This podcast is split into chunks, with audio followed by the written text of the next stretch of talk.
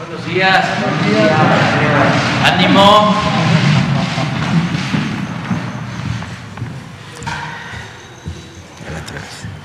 Bueno, vamos a iniciar la semana. Primero, pues enviar un mensaje a todo el pueblo de México de agradecimiento por la jornada del día de ayer. Se reafirmó el camino hacia la democracia. Eso es fundamental, el que se puedan dirimir las diferencias por la vía electoral, por la vía pacífica. Ayer se dio un paso importantísimo. Es una elección histórica. Han habido pocas elecciones como las, las de ayer. Y digo esto porque las elecciones de ayer eh, fueron libres, limpias, como no sucedía en otros tiempos.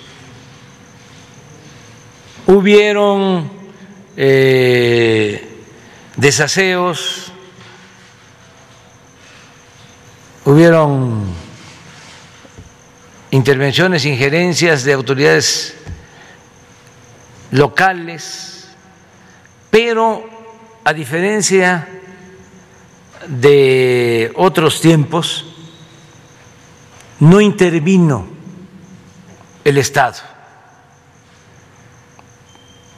No fueron elecciones de Estado como las que eh, se llevaban a cabo durante décadas y siglos en México. La gente se portó muy bien, los eh,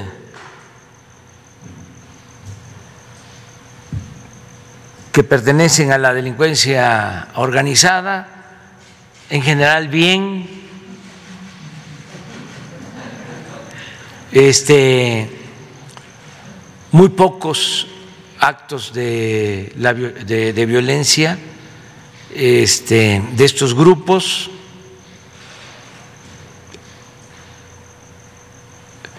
Se portó, creo que más eh, mal la delincuencia de cuello blanco, pero no se pasaron de la raya y tampoco alteraron en lo fundamental los resultados. El viernes, el sábado y el domingo eh, hubieron pocos homicidios. Me gustaría que se ponga la tabla, el reporte de los tres días.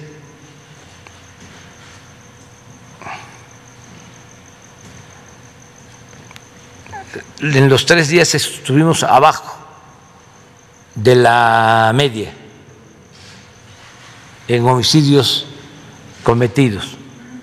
Desde luego hubieron homicidios y no quisiéramos que hubieran homicidios, pero fueron 209, menos de 70 por día, cuando traemos un promedio de 85, 90 diarios. Así se comportó el fin de semana.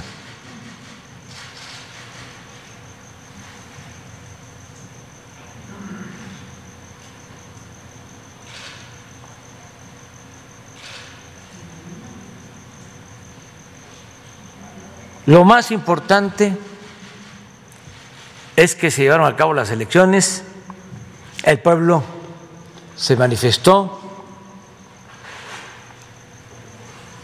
decidió quiénes eh, deben representarlo, tanto en elecciones municipales, estatales, en la Cámara de Diputados. Muy importante el resultado también, porque expresa un nivel, un grado de madurez política pocas veces visto. O podría decir, nunca visto, porque se votó no solo por un partido, por un candidato, se votó por un proyecto, en un sentido o en otro. Se votó por dos proyectos distintos y contrapuestos. sobre todo en la elección federal. Yo agradezco mucho porque como resultado de esta elección los eh, partidos que simpatizan con el proyecto de transformación que está en marcha van a tener mayoría en la Cámara de Diputados. ¿Y esto qué significa? Significa tener garantizado el presupuesto y más específico, más a detalle, tener garantizado el presupuesto suficiente para los más necesitados, para los pobres. Tener garantizadas las pensiones para los adultos mayores, garantizar el presupuesto para niñas, niños con discapacidad, garantizar el presupuesto para 11 millones de estudiantes de familias pobres, garantizar el presupuesto para que la atención médica y los medicamentos sean gratuitos, garantizar el presupuesto para que la educación siga siendo un derecho y nunca más se convierta en un privilegio como era antes. Entonces, muchas gracias, muchas gracias a todo el pueblo, a todos, a todos los que participaron en esta elección. Y ahora sí vamos a quién es quién en los precios de eh, los energéticos, eh, de los combustibles y luego, porque ya podemos hacerlo, vamos a informar sobre el avance de las obras. ¿Se acuerdan ustedes que se interrumpió este informe de los lunes por eh, la veda electoral? Pero ya podemos dar a conocer cómo vamos en la construcción de las obras. Con su permiso. Buenos días a todas y todos. En el quién es quién de los precios de los combustibles con corte al 4 de junio, la gasolina regular registró un precio promedio nacional de 20 pesos con 50 centavos por litro, la premium de 22 pesos con 22 centavos y el diésel de 21 pesos con 65 centavos por litro. La mezcla mexicana de petróleo, también con corte al 4 de junio, promedió 66 dólares con 8 centavos por barril. De nueva cuenta, en los indicadores de ganancia más alto, Redco, Chevron y Arco, en los más bajos, la gas G500 y Orsan. En la gasolina regular, el margen de ganancia más alto, con 4 pesos con 18 centavos, lo tuvo Arco, en Guaymas, Sonora, con un precio promedio al público de 21 pesos con 99 centavos por litro mientras que el más bajo, de 15 centavos, lo encontramos en la franquicia Pemex en Veracruz, Veracruz, con un precio promedio al público de 18 pesos con 49 centavos por litro. El indicador de ganancia más alto en la gasolina premium, con 2 pesos con 57 centavos, lo tuvo BP en Apodaca, Nuevo León, con un precio de 23 pesos con 19 centavos por litro. El más bajo lo registró la estación de servicio de la franquicia Pemex con 15 centavos en Mérida, Yucatán, con un precio promedio al público de 20 pesos con 58 centavos por litro. En el diésel Sonora ha reportado por varias semanas el indicador de ganancia más alto con la marca Arco, esta vez con 4 pesos con 42 centavos y un precio promedio al público de 22 pesos con 99 centavos por litro. El más bajo con 15 centavos con la franquicia Pemex en Veracruz, Veracruz, con un precio de 20 pesos con 22 centavos por litro. Por lo que hace a las acciones de verificación a las estaciones de servicio de gasolina y diésel, tenemos que fueron recibidas 231 denuncias mediante la aplicación litro por litro. Se realizaron 215 visitas Continúan las prácticas fraudulentas en algunas estaciones de servicio. En 17 gasolineras se identificó que no dan litro de a litro. Cinco gasolineras no se dejaron verificar. Ya regresaremos con la CRE, ASEA y Guardia Nacional. En una estación de servicio ubicada en Peñón Blanco, Durango, se identificaron irregularidades en 12 bombas, por lo que fueron inmovilizadas. En la app litro por litro, los precios más bajos en los combustibles se registran de nueva cuenta en Querétaro, Querétaro, con la marca G500 en 18 pesos con 79 centavos y en Tepatlaxco de Hidalgo, Puebla con móvil en 18 pesos con 97 centavos por litro. Por su parte, los más altos con 21 pesos con 89 centavos por litro se encontraron en Monterrey, Nuevo León con la marca móvil y en San Pedro Mixtepec, Oaxaca con G500. En la Premium, las más baratas se vendieron en Querétaro, Querétaro por la marca G500 en 20 pesos con 9 centavos y en Mérida, Yucatán por la franquicia Pemex en 20 pesos con 35 centavos por litro. Las más caras las encontramos nuevamente en Nuevo León y Oaxaca por la marca BP en 23 pesos con 19 centavos y por la franquicia Pemex en 23 pesos con 10 centavos por litro. En el diésel, los más baratos los mantuvieron G500 en Querétaro, Querétaro, en 19 pesos con 89 centavos y Cargo Gas en Matamoros, Coahuila, en 19 pesos con 99 centavos. Los más caros se registraron en Pénjamo, Guanajuato, con la franquicia Pemex en 23 pesos y en Magdalena, Sonora, con la marca Arco en 22 pesos con 99 centavos. Los permisionarios en la Ciudad de México siguen por sexta semana consecutiva con los precios más altos en el gas LP. En el gas estacionario, el margen más alto, con 5 pesos con 78 centavos, lo identificamos en la estación de servicio Lomas Gas, en la demarcación Azcapotzalco, con un precio promedio al público de 14 pesos con 68 centavos por litro. El más bajo, con un peso con 89 centavos, lo tuvo Termogas en Linares, Nuevo León, con un precio promedio de 10 pesos con 57 centavos por litro. En el gas LP en cilindro, por segunda semana consecutiva, Vidrio Gas en la demarcación Benito Juárez en la Ciudad de México tuvo el indicador de ganancia más alto con 11 pesos con 33 centavos y un precio de 26 pesos con 76 centavos por kilo. El más bajo, con 3 pesos con 82 centavos, lo registró la estación de servicio Gas Millennium en Ixtlán de Juárez, Oaxaca, con un precio de 20 pesos con 91 centavos por kilo. Con corte al 2 de junio, en los precios promedio diarios del gas LP, encontramos que el gas en cilindro promedió 23 pesos con 21 centavos por kilo y el gas estacionario registró un precio promedio de 12 pesos con 36 centavos por litro. En las acciones de verificación a las estaciones de servicio del gas LP, con información al 4 de junio, fueron realizadas 55 visitas de verificación, seis casos resultaron con infracción y una estación de servicio se negó a ser verificada. Se verificaron 430 cilindros, de los cuales ocho fueron inmovilizados. Es cuanto, señor presidente. Ahora sí vamos con los videos. La Secretaría de la Defensa Nacional informa los avances en la construcción del Aeropuerto Internacional Felipe Ángeles al 7 de junio de 2021. En la pista norte y central, plataforma y rodajes, se realizan los trabajos de conformación de terraplén, tendido de las capas de base hidráulica, de concreto magro, tendido de concreto de alta resistencia como superficie de rodamiento y el tendido de mezcla asfáltica en márgenes.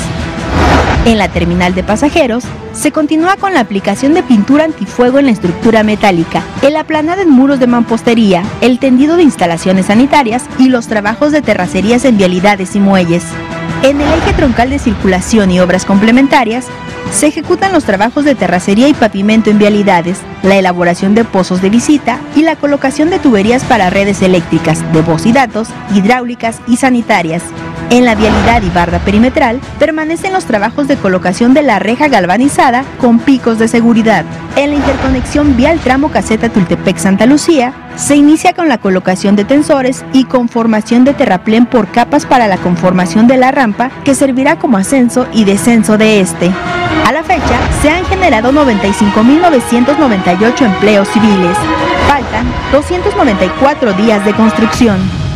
Gobierno de México. Avance en la construcción de la refinería de Dos Bocas. Este es el reporte del 7 de junio de la refinería de Dos Bocas. La construcción de la obra civil ya va muy avanzada, de salida ya estamos colocando tuberías. Va el reporte de esta semana. El avance en estos meses ha sido significativo. Se ha terminado la construcción del enrejado frontal y reconstrucción de la vía de acceso y glorietas de tránsito. Asimismo, se ha concluido el parque ecológico interno. Los edificios administrativos que conforman cuatro módulos se encuentran al 80% de su construcción. Ya se han colocado vidrios, ductos internos, drenajes y se trabaja en los acabados de los interiores.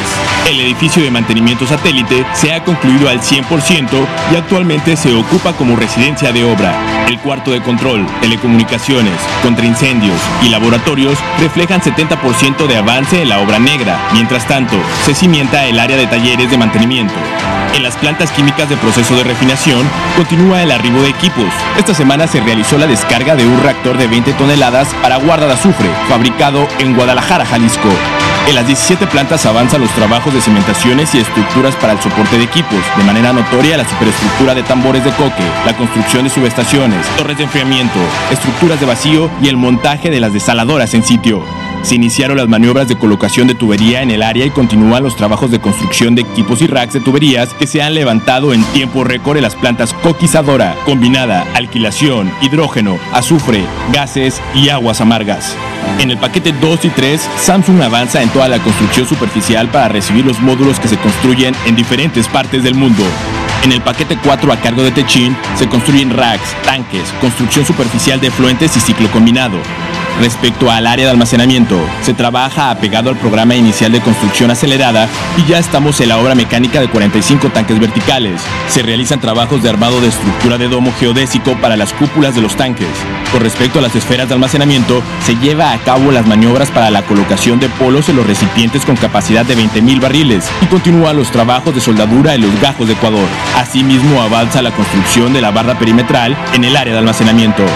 En la integración del proyecto se realiza la excavación de zanja para el tendido de tubería del acueducto y en el trazo y nivelación de plataforma para la pera de lanzamiento en el gasoducto.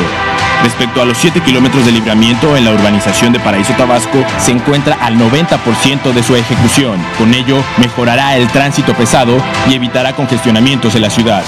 En materia de sustentabilidad, del vivero ya se trasladaron a la refinería más de 20.000 plantas de ornato y continúa el cultivo de diferentes especies.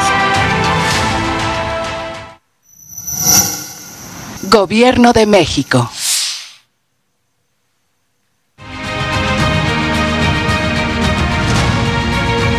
El tren Maya avanza. Desde abril, hemos continuado a buen paso y con la convicción de que este proyecto traerá bienestar al sureste de México. En el tramo 1, mantenemos un progreso constante en los municipios de Palenque, Tenosique, Balancán y Emiliano Zapata. En el municipio de Palenque, realizamos recorridos de seguridad llevando a cabo labores de hidratación, dispersión, despalme, traspaleo y armado de estructura. Para eficientar los traslados y tiempos de obra, rehabilitamos el antiguo puente de Chacamax y superior ferroviario, dando paso a personal, maquinaria y ganado. Con esta inversión, impulsamos la conectividad y optimizamos el transporte de la zona. Para evitar inundaciones y daños en las localidades cercanas al tramo, seguimos con la construcción de cunetas, las cuales serán receptoras de las aguas pluviales en temporadas de lluvia. En el municipio de Tenosique, realizamos el acomodo de durmientes y rieles, así como labores de acostillamiento para las obras de drenaje transversal. De igual modo, continuamos las labores de rescate y preservación de monumentos arqueológicos con el acompañamiento de especialistas del INA En el municipio de Balancán, llevamos a cabo obras de terracería, realizando un marcado avance en la formación de terraplén. En los trabajos de vía se realizó la recepción y acomodo de los rieles, estructuras fundamentales para la marcha del tren. Trabajando día a día, nos aseguramos de hacer del tren Maya una realidad para el sureste. El tren Maya avanza. Gobierno de México. Construcción del tren interurbano México-Toluca. Reporte semanal. Tramo 1, 36 kilómetros. Avance a la fecha 99.8%. Talleres y cocheras. Se terminaron los trabajos en la cabina de pintura con la colocación de equipo e instalaciones especiales. Obra inducida se instalaron los cables para 115 mil volts en los ductos subterráneos y se realizaron las pruebas de continuidad y sistemas de tierra para el próximo desvío de dos circuitos de alta tensión a la subestación de CFE en la calle Enriqueta, juntas de largo recorrido. Se colocaron tres pares más de este tipo de juntas en el viaducto 2. Estas juntas absorberán las dilataciones de temperatura y las deformaciones inducidas por sismo. Están en proceso de instalación los últimos dos pares de estos elementos. Instalación de vía. Continúan los trabajos de instalación de vía y el colado de plintos de concreto en el viaducto 2. Se tiene un avance de 56 kilómetros de vía sencilla sobre la ruta del tren. Obra electromecánica. Se avanza en el armado de ménsulas y tendido de cable para la catenaria con un avance de 27 kilómetros en vía doble. Continúa la instalación de soportes y ménsulas para el cableado de comunicaciones, señalización y media tensión. Terracerías 2 se colaron los últimos tramos de losa de concreto para recibir la vía. Estas losas cuentan con preparaciones ancladas para el armado de los plintos que sostendrán la vía. Viaducto 4. Retiro de autosimbras. Se concluyó el desmantelamiento de las dos últimas autosimbras. El retiro de estos elementos permitirá la terminación de faldones y banquetas en este viaducto y el inicio de los trabajos de vía y obra electromecánica. Topes sísmicos. Una vez retiradas las autosimbras, se construyen los topes sísmicos faltantes. Estos elementos restringirán el desplazamiento lateral de las traves en caso de sismo para garantizar la seguridad de la estructura.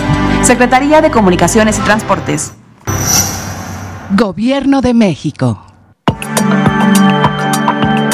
La plataforma logística del corredor interoceánico es el vehículo para acercar a la población y producción del istmo con el resto del país y el mundo a continuación se informa el avance de obras a 7 de junio de 2021. En el puerto de Coatzacoalcos, el dragado de construcción para la extensión de 130 metros de muelle tiene un progreso de 53%. Las tres dragas activas realizan el proceso de corte, recolección y reubicación de producto para permitir el atraque de embarcaciones. En el puerto de Salina Cruz, Continúa la construcción de 1.6 kilómetros del rompeolas oeste. Inició la formación del rompeolas con la selección de piedra y su acarreo en barcazas para arrojarla al mar. Se avanza con la creación de 26% de los elementos de concreto necesarios en 50 cimbras metálicas. Se concluyó la reparación del rompeolas actual y el muelle temporal para barcazas. Las vías del ferrocarril del Istmo de Tehuantepec, de Medias Aguas a Salina Cruz, abarcan 189 kilómetros divididos en cinco tramos. Continúa la renovación con un avance global de 57%. En cada tramo se cambia la vía completa. Para ello se trabaja en el desmonte del derecho de vía, la rehabilitación de laderos y se retira material en desuso. Después se conforma el tendido del nuevo balasto se colocan los elementos de la nueva vía, cuyos rieles se fijan con soldadura aluminotérmica. Como parte del programa ISMO, avanzamos para hacer realidad un nuevo tipo de desarrollo para la región. Gobierno de México. La Comisión Nacional del Agua informa los avances del proyecto ecológico Lago de Texcoco.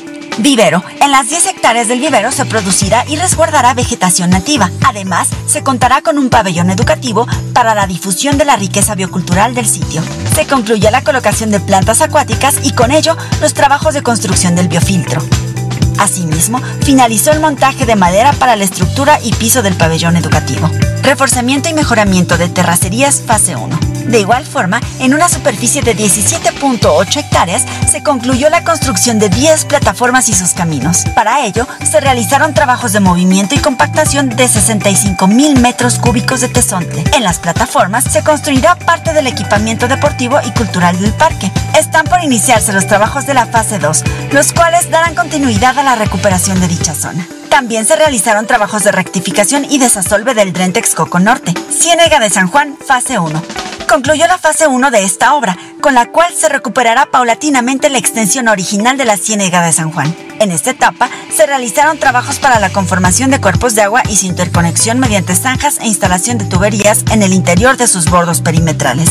Los bordos servirán para la contención del agua y para ofrecer paseos peatonales y ciclistas alrededor de la ciénega. En los próximos días se iniciarán los trabajos de la fase 2 para dar continuidad a la recuperación de la zona. Conservación y mantenimiento del lago Nabor Carrillo. Dieron comienzo los trabajos de conservación y mantenimiento del lago Nabor Carrillo, donde se recuperarán más de 12 kilómetros de su bordo. Lo anterior permitirá reforzar la capacidad de almacenamiento en las mil hectáreas de este cuerpo de agua, así como favorecer la restauración y hábitat de aves migratorias. Actualmente se lleva a cabo la identificación y reubicación temporal de flora y fauna nativa que se encuentra en la zona del proyecto. También se iniciaron trabajos de topografía, así como el retiro del cubrimiento lateral del bordo, dragado del lago y afino del talud exterior e interior. Juntos, avanzamos en la recuperación de esta zona natural para promover el bienestar social y la riqueza ambiental de la región. Gobierno de México. Muy bien, pues vamos a empezar. A ver. Buenos días, señor presidente. Buenos días, su procuradora. Yo quisiera preguntarle, señor presidente, sobre las hidroeléctricas. Eh, usted dijo que se iban a modernizar las turbinas de 17 eh, hidroeléctricas. Eh, usted hizo una inspección, una eh, este, de cuatro en el Alto Grijalva. ¿Dónde se encuentran las otras este, hidroeléctricas? Esto se lo digo porque es muy interesante la apuesta que está haciendo su gobierno para tener energía limpia. Ya estaba leyendo en Alemania, que es uno de los países donde más tienen este, eólicas, plantas eólicas. El año pasado fallaron las eólicas y el gobierno alemán tuvo que construir una carbonífera, eh, una planta de carbón que ya emite menos, menos este, Em, em, este, cosas nocivas contra el medio ambiente, pero sigue siendo. Entonces se me hace interesante saber que este, la apuesta de, del gobierno que usted encabeza, de cuáles son las plantas que se van a. me gustaría saber si la presa de la boquilla está incluida porque la vandalizaron ahora que cuando fue la toma del agua. Y este y apostarle a, las eólicas, pues a España tampoco le fue en enero de este año, eh, no hubo viento, entonces las, eh, las tarifas eléctricas se elevaron en un 63% porque tuvieron que importar electricidad de plantas carboníferas de, del norte de África. Entonces, por eso es mi pregunta.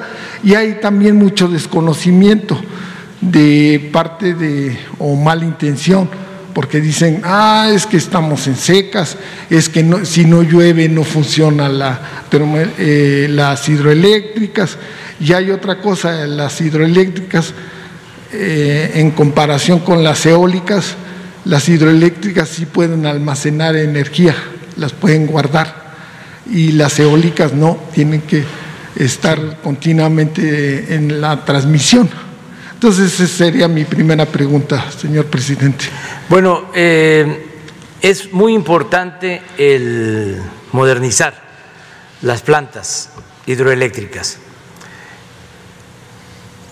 Producir energía eléctrica con agua es eh, lo más barato y es una energía limpia. Ya lo hemos explicado aquí. Contamos con alrededor de 60 hidroeléctricas en el país. Y ya la mayoría de estas hidroeléctricas tienen turbinas eh, muy antiguas y hay que eh, cambiarlas por turbinas nuevas, modernas, que con la misma agua eh, generen más energía. Eso es lo que se está haciendo. Se escogieron primero 12 hidroeléctricas voy a pedirle a los eh, funcionarios de la Comisión Federal de Electricidad, al licenciado Bartlett y a los ingenieros, que eh, informen sobre cuáles son las hidroeléctricas que se van a intervenir. Son básicamente las cuatro de El Grijalba, eh, también las que tienen que ver con el Papaloapan, eh, las de Michoacán, las eh, hidroeléctricas que se construyeron en el gobierno de, del presidente López Mateos, del presidente Díaz Ordaz y del presidente Echeverría, este, que ya tienen tiempo esas eh, hidroeléctricas que no reciben un mantenimiento mayor, que es lo que se va a hacer. Es tan importante el tener las hidroeléctricas que basta un ejemplo.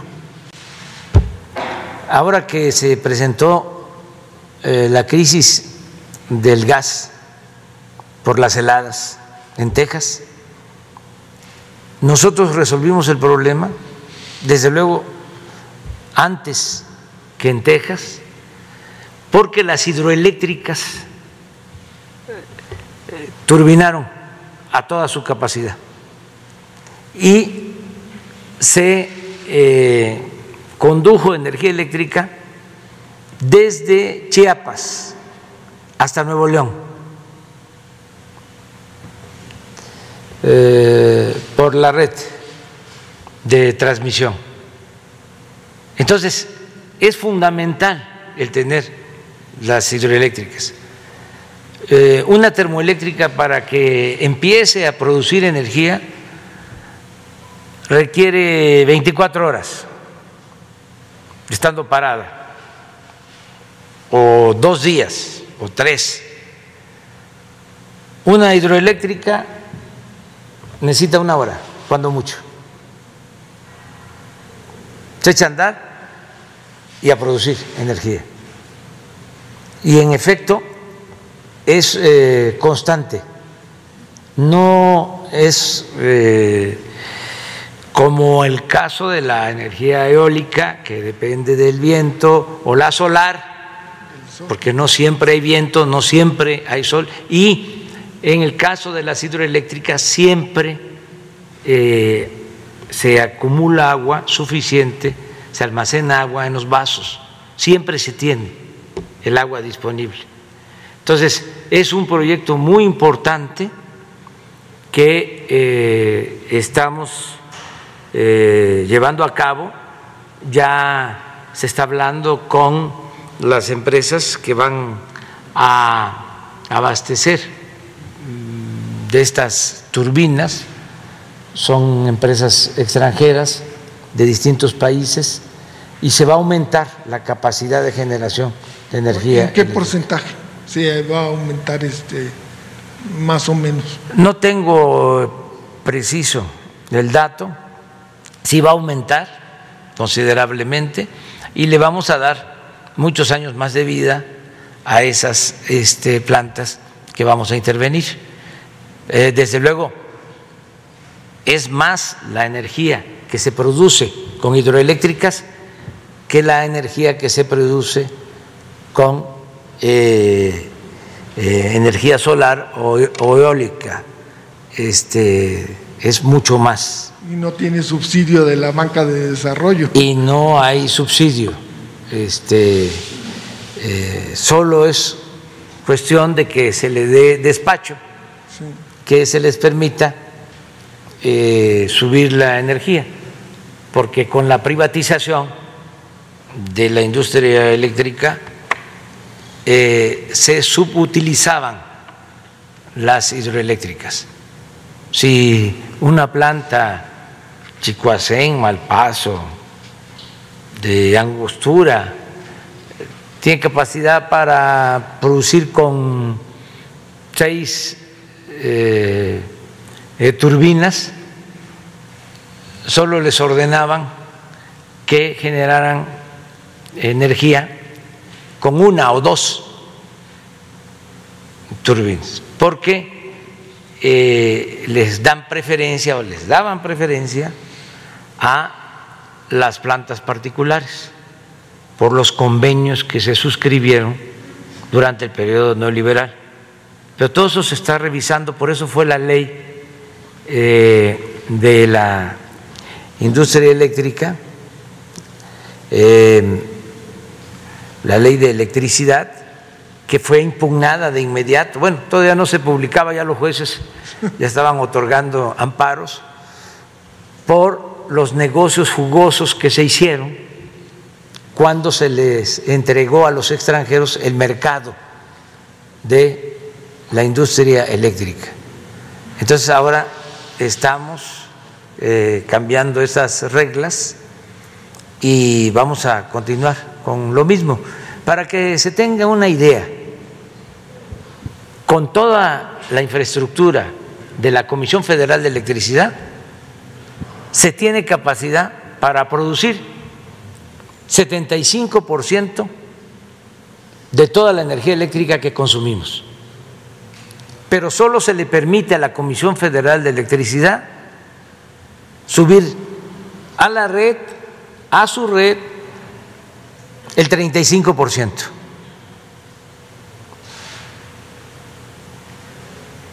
Porque así está la ley.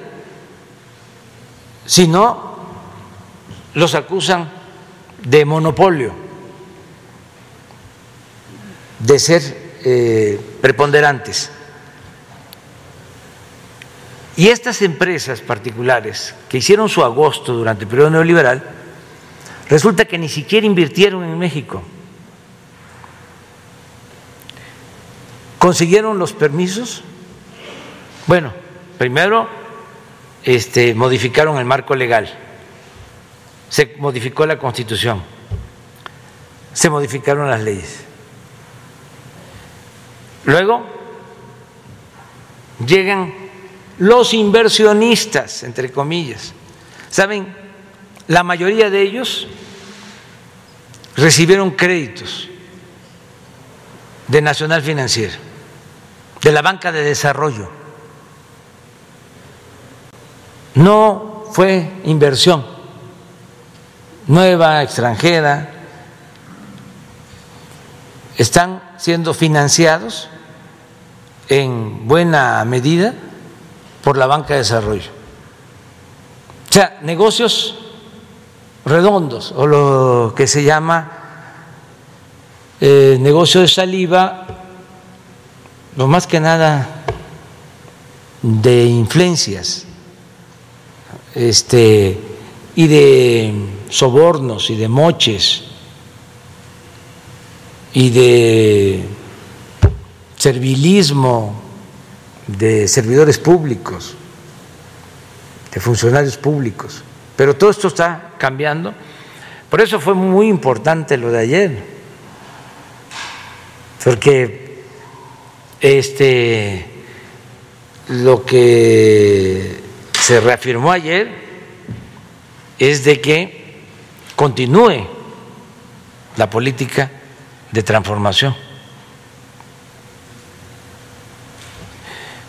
Y lo decidió el pueblo.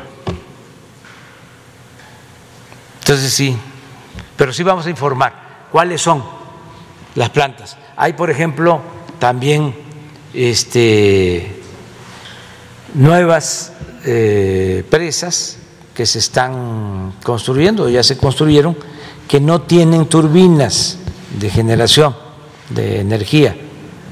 Eh, Picachos, por ejemplo, en Sinaloa, ya está la presa funcionando, pero falta todo el sistema eléctrico.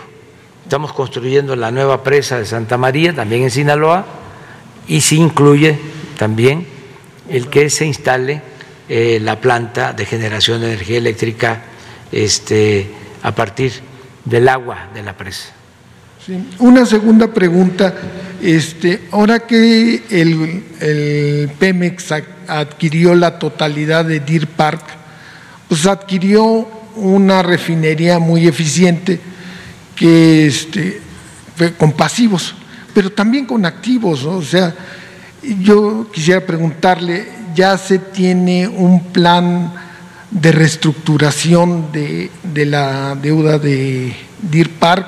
Eh, hablando con, con gente de, de, bancos de riesgos, me dicen es una magnífica, eh, fue una magnífica compra porque es una, la deuda de, está muy bien calificada por, este, por Moody's, por todo, bajó porque la adquirió Pemex.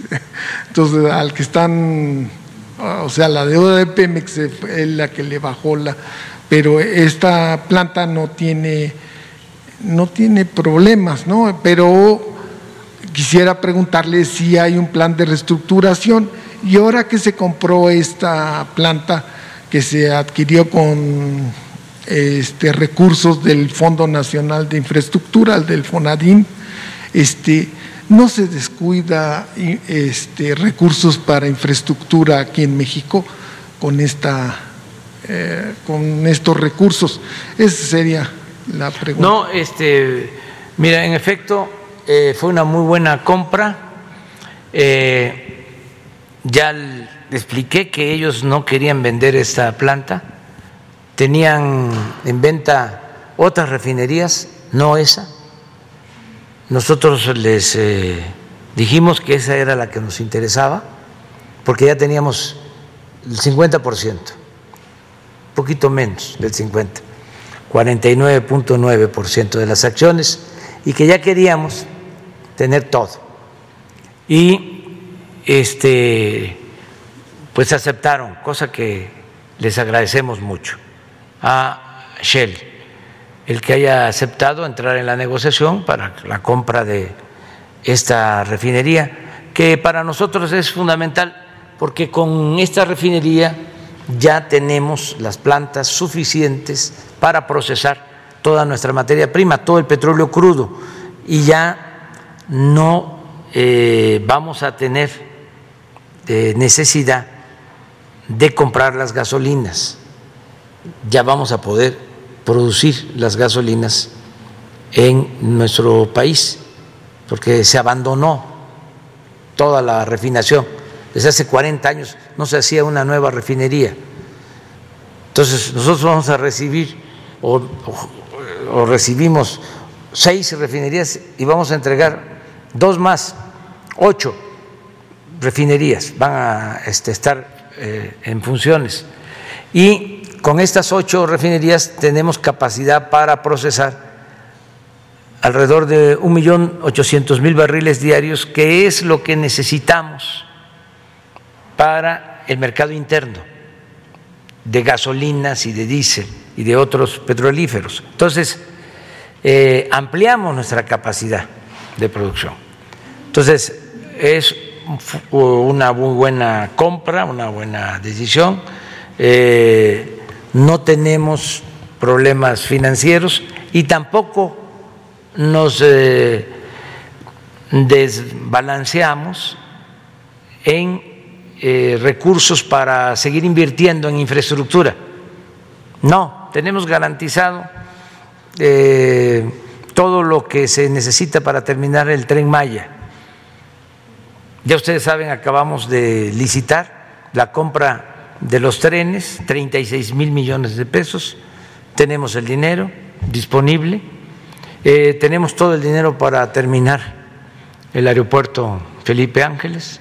Tenemos el dinero para terminar las obras del istmo, contamos con recursos suficientes para terminar la nueva eh, refinería de Dos Bocas, para eh, concluir el programa de caminos, de carreteras, eh, todo lo que es infraestructura.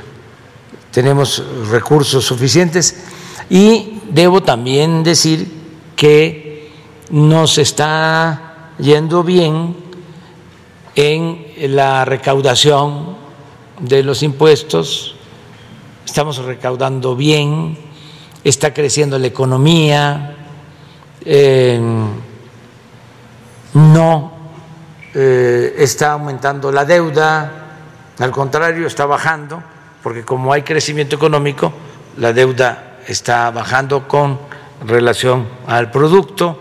En fin, eh, el peso está estable, ya también hay estabilidad en la inflación y los eh, especialistas hablan de que no hay mucho que preocuparnos.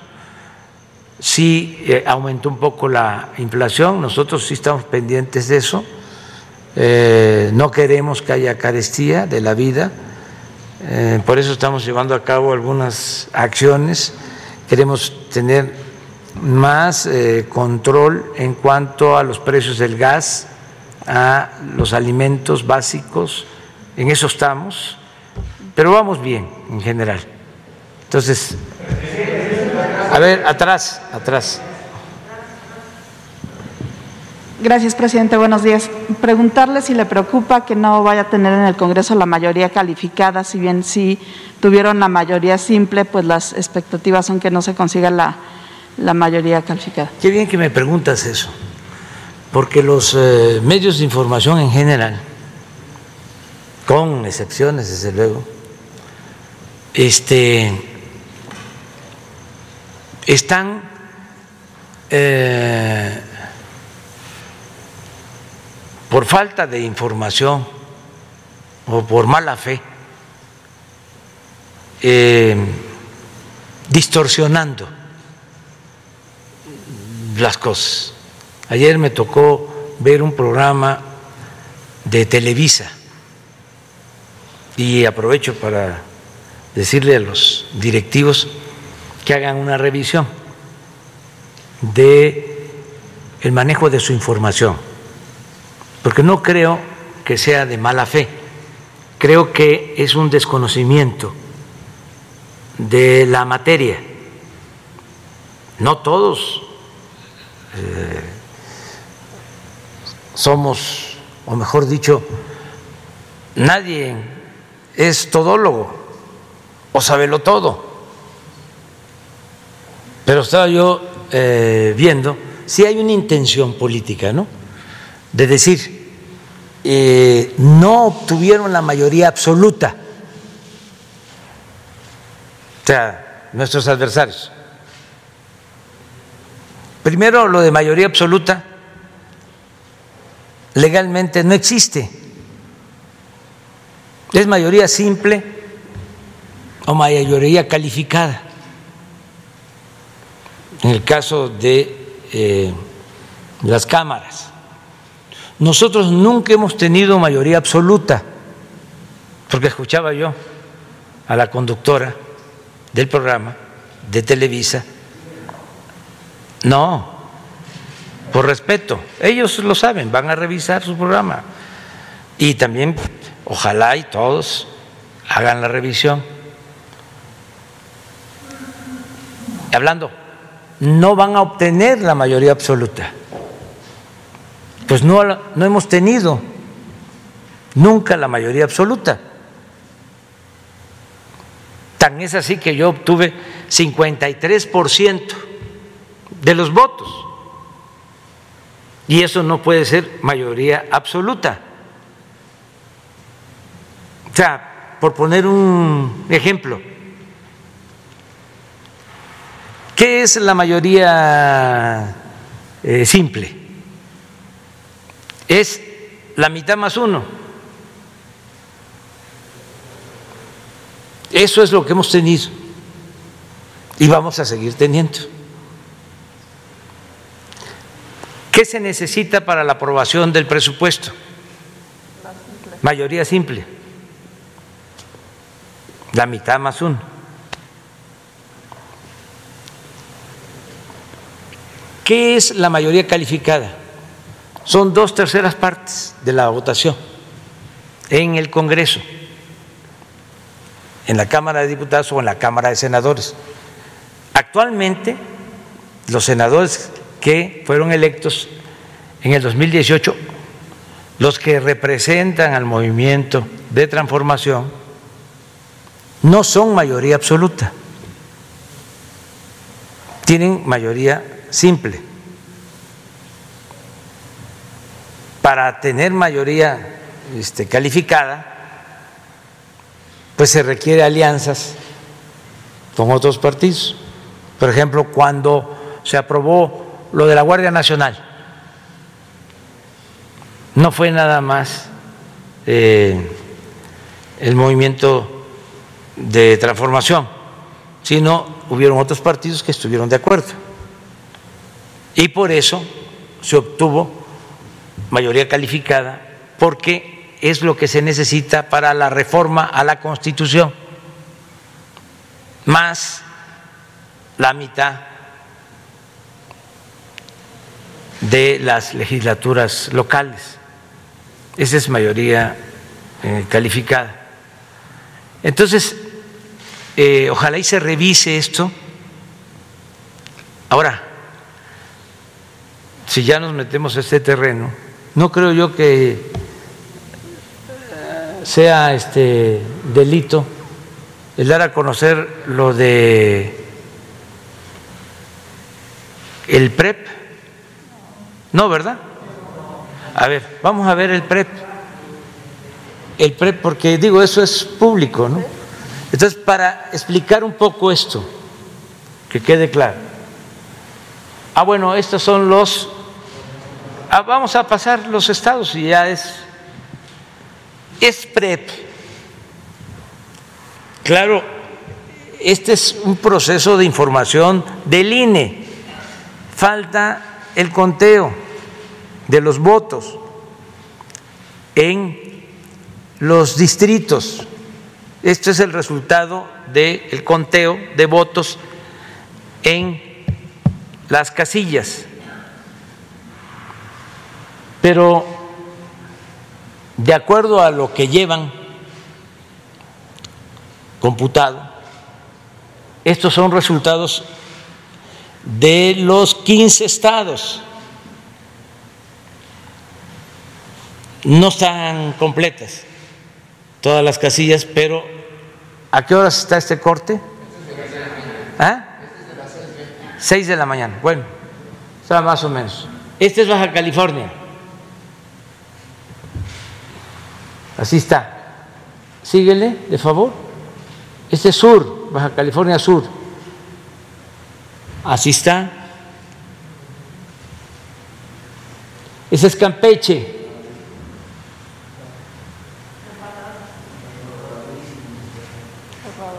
Este es Chihuahua. Ese es Colima. Más despacio para que alcancen a verlo. Ese es Guerrero. Despacio.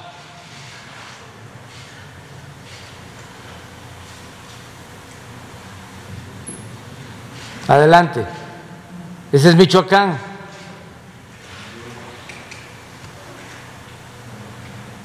Adelante. Ese es Nayarit.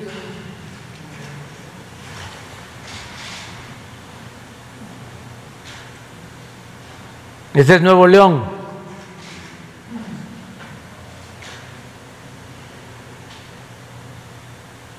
Ese es Querétaro.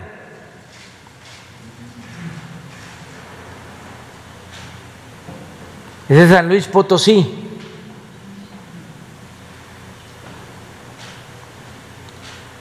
Regresa a San Luis.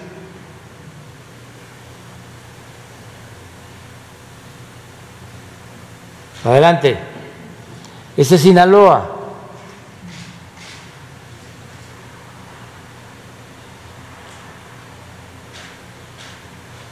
Adelante. Ese es Sonora.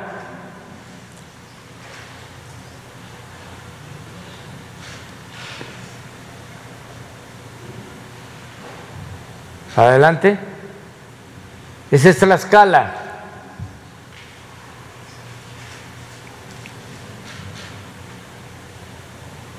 Adelante. Ese es Zacatecas. Y ahí se terminó. Esas son las 15 gobernaturas. Pero, regresando al tema de, las, de la Cámara, mire, así está. Son 300 distritos de mayoría.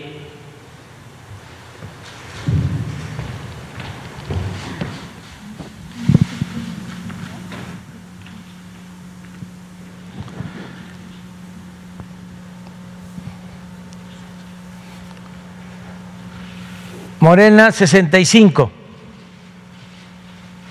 solo. Y con la alianza de Morena,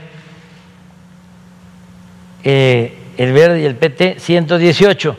¿Me van a ayudar a hacer la cuenta?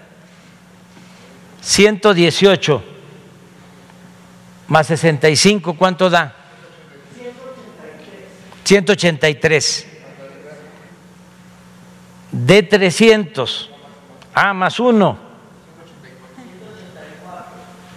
De 300. 61%. Para tener mayoría calificada es 66.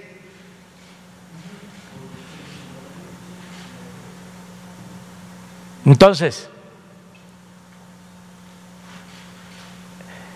esto posiblemente sea más de lo que teníamos. Que el, por eso.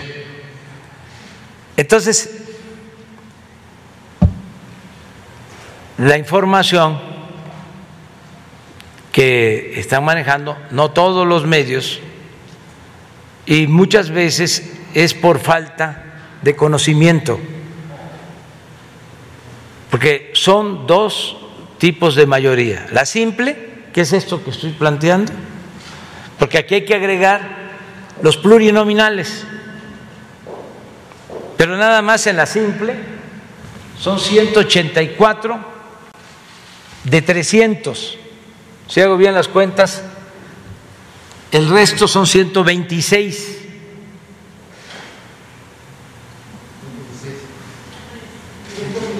Ciento dieciséis.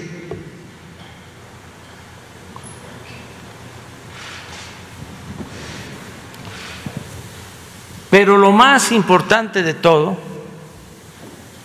lo más importante es que el debate que se trae y que vamos a seguir dando, y todas nuestras diferencias se puedan resolver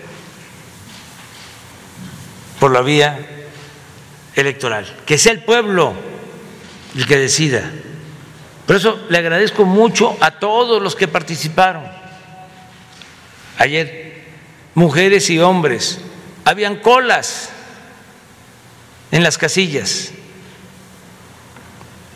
independientemente de por cuál partido votaron, el hecho de ir a participar es muchísimo mejor que querer resolver las cosas con la violencia.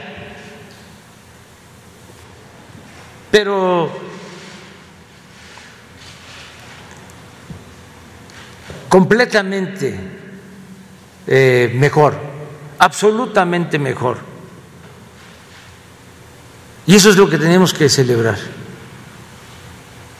Eso es lo que nos debe de dar mucho gusto, el que la gente participe y que se haga un hábito la democracia.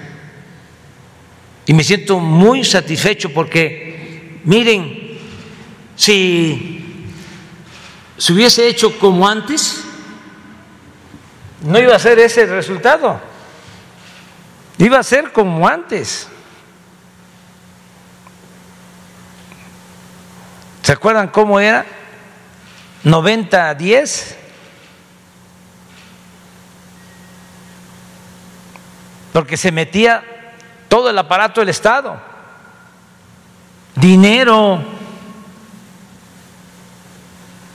a raudales. Eran elecciones de Estado. Eso no. Porque no tendríamos autoridad moral, no tendríamos autoridad política.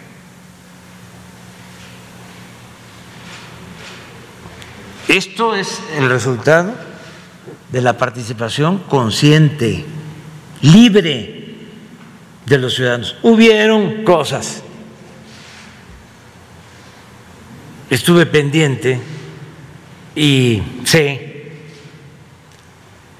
de cómo se las gastan algunos mapaches, pero no les dio, no les alcanzó porque la gente está cada vez más despierta, más consciente. Fue realmente un triunfo de la democracia lo de ayer. No sé si sea muy pronto, pero si ya sabe qué tipo de, reformas propondía el Congreso. Hablaba usted de una reforma electoral, se ha hablado también de una reforma. No, todavía no puedo hablar de eso. Este, lo que más me apuraba era el que pasara la elección sin incidentes, eh, que se hiciera eh, valer la democracia. Eso era lo que más me importaba. Y sí, este, estuvimos muy pendientes para evitar la violencia, para darle garantía, seguridad a la gente de salir a votar sin miedo, sin temor. Eso era lo más importante. Eh, si a eso se añade el resultado que va a favorecer el que continúe la transformación de México, pues se pueden imaginar cómo estoy. Feliz, feliz, feliz.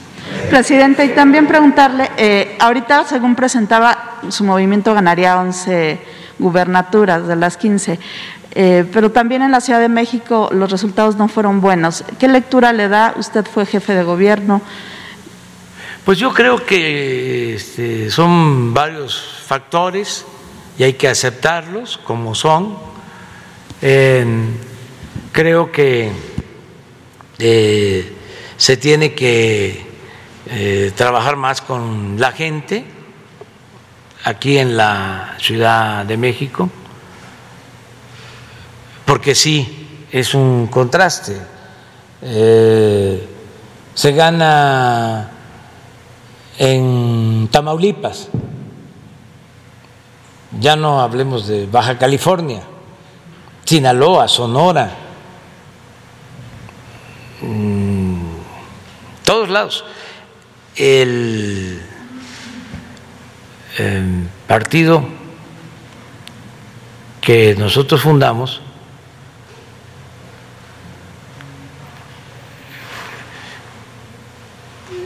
gobernaba un estado de los 15 y no solo gana ese estado otra vez, sino gana muchos otros. Entonces avanzó. En el caso de la ciudad eh, hay que trabajar más y también tener en cuenta que aquí eh, hay más eh, bombardeo de medios de información. Aquí es donde se resiente más la guerra sucia. Aquí es donde se puede leer la revista esta de el Reino Unido, de Connings. O sea, aquí está todo. Y ustedes, yo siempre les he dicho, aquí hemos hablado, de que ponen el radio y es en contra, en contra, en contra, en contra, en contra, en contra. Le cambian de estación y es lo mismo. Le cambian. Entonces, sí aturde y sí confunde. Es propaganda día y noche en contra. Porque los llamados diarios nacionales o la radio nacional o la televisora nacional, pues no es eh, estrictamente nacional. La mayor parte de los medios tiene una influencia aquí, más que en ninguna otra parte. Entonces, eh, en Oaxaca eh, ganó el movimiento que defiende la transformación, todos los distritos.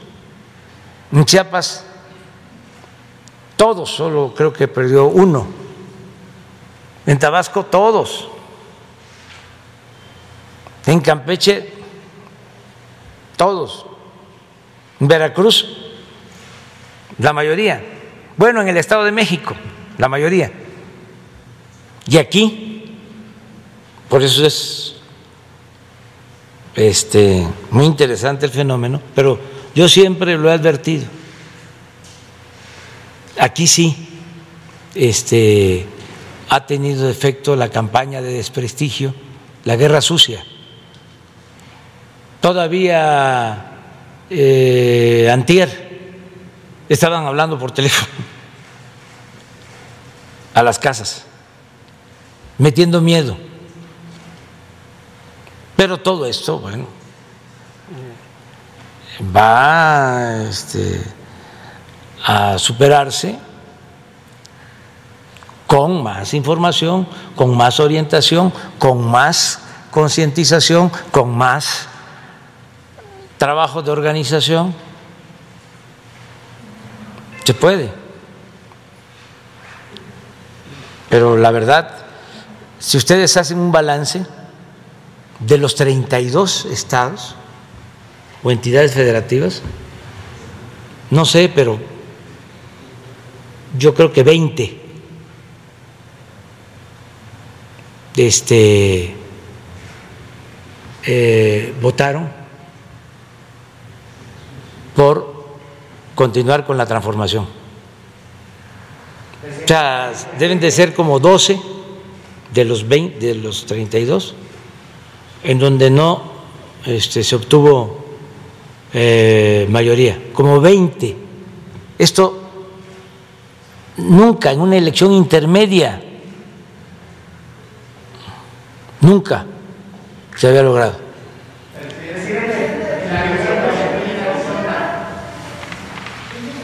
Y luego, luego tú. Presidente, eh, después de, estos resultados que estamos viendo y, con el PREP, con, los conteos rápidos, eh, algo que le vaya a cambiar a la 4T, algo que le vaya a corregir, algo que le vaya a aumentar. Sí, el reafirmar nuestro compromiso con el pueblo y en especial con los pobres. ¿Más apoyo a los pobres? Más apoyos más apoyo a los pobres, siempre los pobres. Miren, yo recuerdo que cuando participé en el 2000 como jefe de gobierno, de candidato, hice una campaña en todo, en toda la ciudad, en ese entonces Distrito Federal, toda la ciudad. Me metí, pero más en Iztapalapa, en Iztacalco, en Gustavo Madero, en la parte pobre de Álvaro Obregón, desde luego en Tláhuac, en Milpalta, Xochimilco, a fondo, a fondo, fondo, fondo, fondo, a fondo. Y se viene la ola del movimiento encabezado por Fox en el 2000. ¿Se acuerdan? Y era candidato aquí por el PAN eh, Santiago Krill y por el PRI el finado Jesús Silva Gerso. Silva Gerso. Muy buena persona. Entonces, viene la ola y yo gano con tres puntos de ventaja. Si se hubiese tardado más la elección, a lo mejor no ganaba. Tres puntos nada más. ¿Por qué lo de Fox? Él ganó en la ciudad, pero con bastante margen. Eh, yo gano en la ciudad, pero yo me quedo en segundo lugar con relación a los votos que obtuvo Fox de candidato a la presidencia. Pero ¿por qué este, salgo adelante? ¿O por qué gané? Porque si analizan quiénes votaron por mí en ese entonces, pues fueron la gente pobre, la gente humilde. Entonces, ahora es lo mismo. Si ustedes hacen un análisis de esta votación nacional, se van a encontrar, porque hay una pirámide poblacional, o sea, hay clases sociales, hay estratos. Y para mí es un orgullo el que la gente más humilde, más pobre, sea la que más apoye el programa de transformación.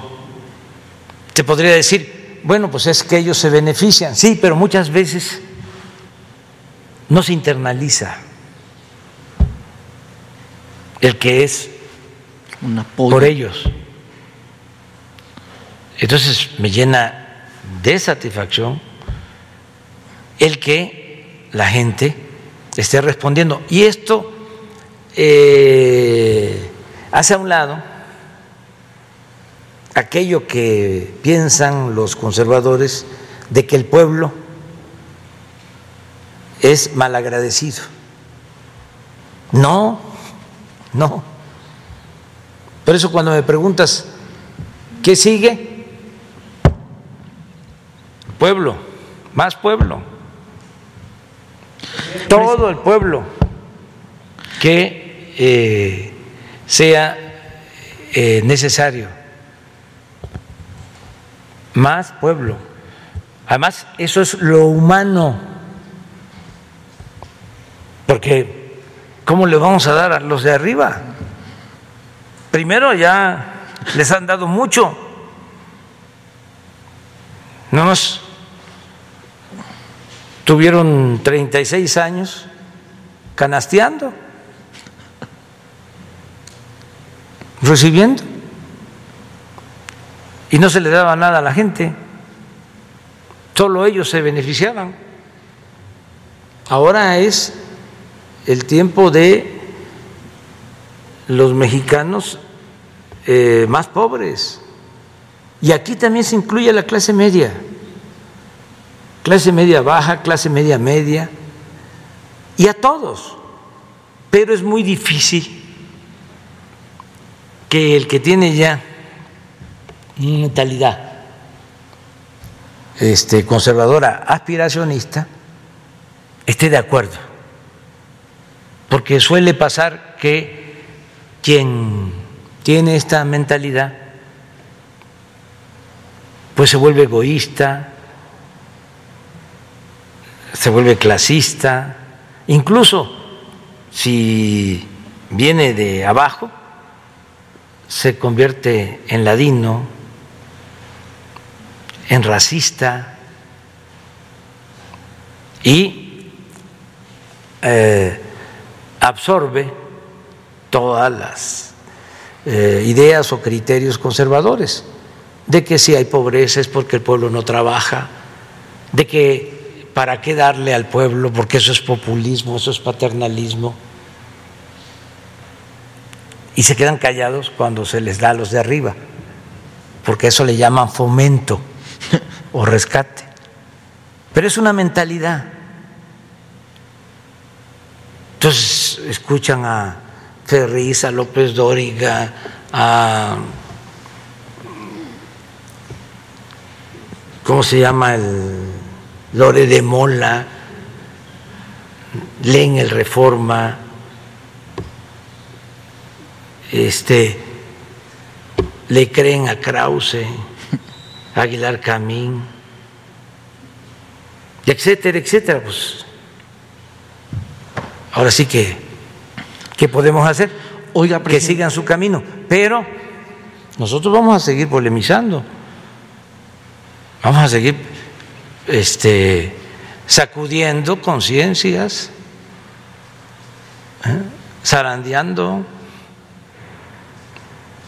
para que se despierte, eh, se entienda. Eh, porque también cuando como ayer, ¿no? La gente vota por que continúe el programa de transformación, este, llegan a imaginar, este, a pensar y a decir de que es que el pueblo es ignorante. No, el pueblo es sabio. Hay que entender que hay una realidad nueva ya. Y eso es lo que se expresó el día de ayer. Oiga, presidente, me parece que usted es quien más conoce eh, el, cómo, el cómo funciona la Ciudad de México y cómo, y cómo se opera.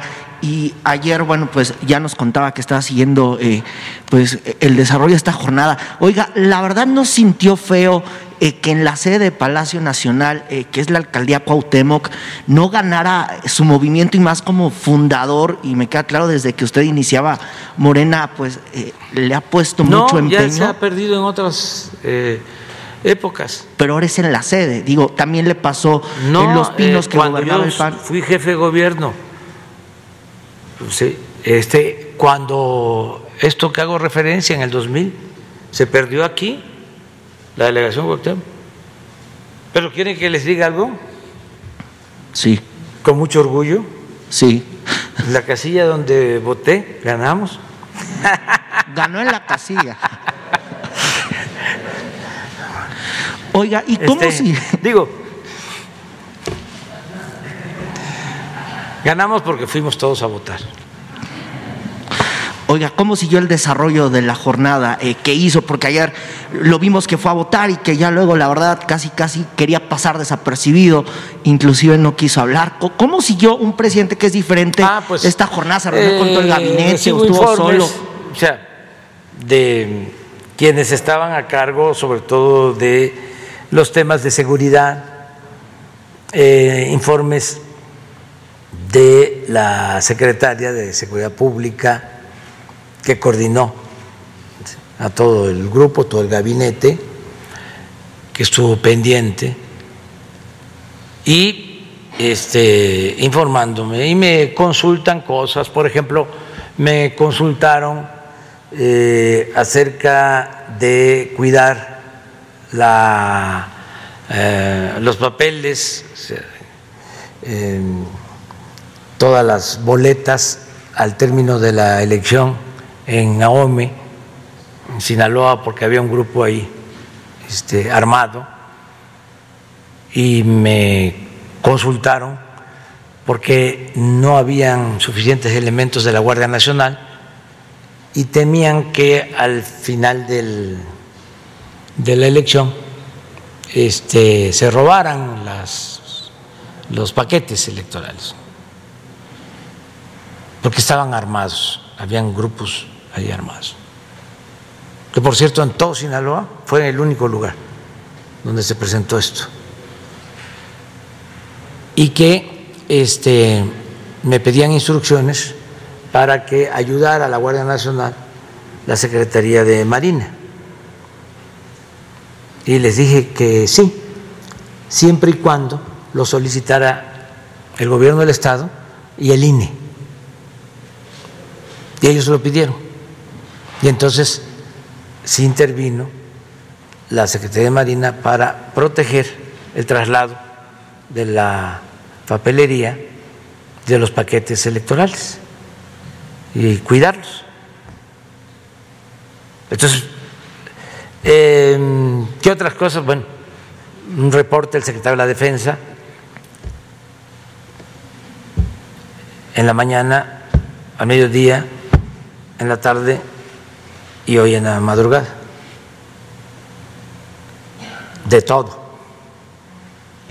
Afortunadamente, como les dije, bien,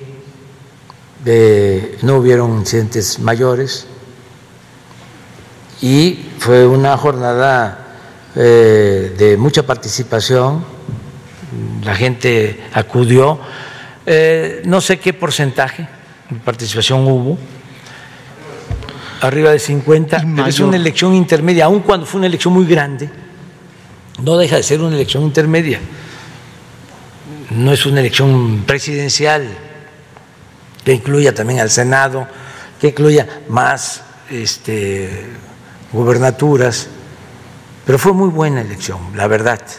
Estoy muy contento. Está feliz. Feliz, feliz. Se le nota. Feliz, pero que este, no se vea como triunfalismo, que eh, se entienda que estoy muy contento porque entre todos los mexicanos pasamos esta prueba para dejar de manifiesto que queremos vivir en libertad y con democracia y sin violencia. Gracias, presidente. Mujer. Bueno, hola a todas y a todos. Soy Nuri Fernández de la Caracola. Buenos días, presidente. Buenos días, Berenice. Eh, quisiera hacer dos preguntas. La primera es, esta es la elección intermedia con más votación que ha habido en la historia. Es una elección donde, una vez más, la presencia masiva en las urnas es lo que detiene las formas de fraude. Eh, nosotros teníamos la propuesta de que hubiera guardianes y guardianas de la democracia que vigilaran las casillas, pero en realidad esto ocurrió. Tenemos ejemplos en Tuxtepec, Oaxaca y en Veracruz, en que la gente detuvo mapaches con una maleta con dinero que iban a comprar votos y tiró el dinero al aire como bolo y pues eh, se neutralizó la operación. En Veracruz llegaron combates y piedras a golpear a gente de Morena que iba a votar y toda la gente respondió y los sacó, los hizo correr. Y eh, también aquí en la alcaldía Miguel Hidalgo llegaron a comprar votos Xochil Gálvez y una eh, prima de Margarita Zavala y la gente la sacó de las casillas. Y tenemos una situación en que la participación fue tan importante que eso frenó cualquier anomalía. La pregunta es la siguiente, estamos frente a la disolución del partido de Estado el régimen de partido de Estado ha llegado a su fin con esta elección. Y la pregunta es, ¿estamos también en el camino de la disolución completa del narcoestado? Porque la presencia territorial, el triunfo en tantas gubernaturas, puede ayudar muchísimo a que se disuelvan los vínculos entre el crimen organizado y la autoridad política. ¿Es esta elección un camino para la paz? Esa es la primera pregunta. Sí, es este, una elección para la paz eh, porque esto va a darle continuidad a los programas de bienestar para que los jóvenes sigan teniendo apoyo, que se les siga garantizando el derecho al estudio, el derecho al trabajo, que nadie se vea obligado a tomar el camino de las conductas antisociales, que nadie se enganche y pase a formar parte de la delincuencia. Entre más bienestar hay, menos delincuencia existe. Entonces sí, estoy muy contento por eso también, muy satisfecho por eso. Y muy contento también de la manera, y coincido contigo, en que la gente defendió su voto, porque este, hubieron eh, actos de mapachería. Hay uno que eh, me dio muchísima risa, a lo mejor lo vamos a poner, el de Tuxtepec, al que tú hiciste mención, es, o sea, queda nada más para la picaresca de los conservadores antidemocráticos,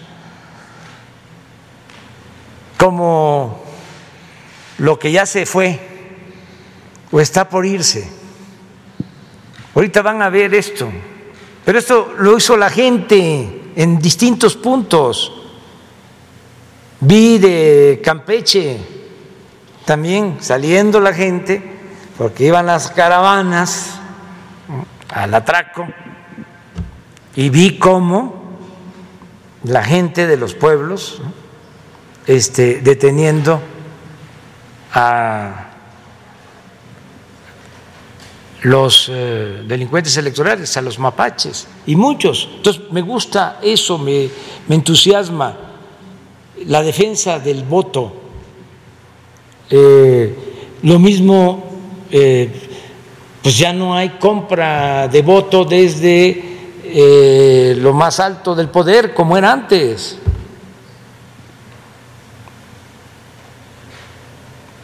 Eso realmente es eh, una enseñanza de México, a ver si está, porque eh,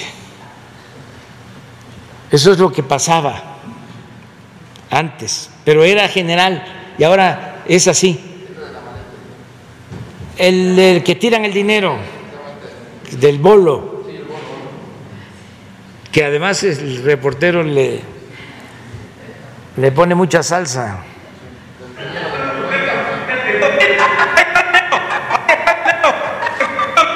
No, no se escucha bien. Y ponlo atrás.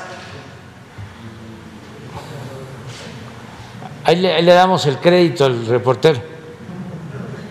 No nos vaya a acusar de plagio. ¿Ah? Piñero de la Cuenca. Tuxtepec.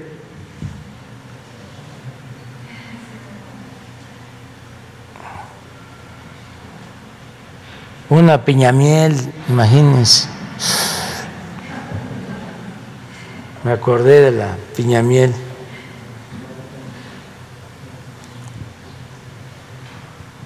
A ver si se puede.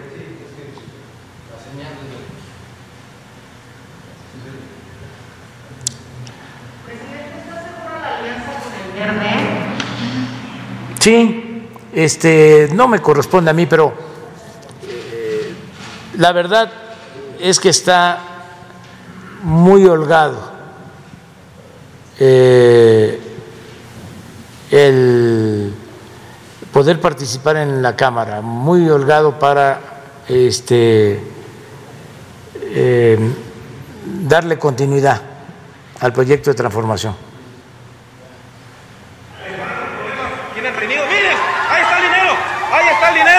Efectivamente, avientan el dinero como si fuera bolo. Se sale de control el asunto, ahí está la Guardia Nacional, la Policía Municipal, los empujones ya no se dan abasto. Amigos, como si fuera bolo. como los padrinos y la gente, la gente lo, la gente lo festeja. Ahí está, ahí estaba el dinero. Tenía razón el pueblo, muestra el billete, muestra el billete. Como si fuera bolo, efectivamente. Ahí estaba la maleta con dinero. Ahí está. Efectivamente, y la ciudadanía aplaude. La ciudadanía aplaude. La policía municipal no se dio abasto. No se dio abasto la policía. Y la gente pues agarraron de a 200, de a 300. Hay chanclas en el suelo. Aquí se acaban de desgreñar dos mujeres. Sí, ahí estaba la prueba.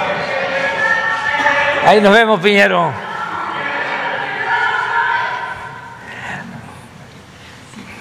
Mi segunda pregunta es sobre la injerencia internacional previa a la elección.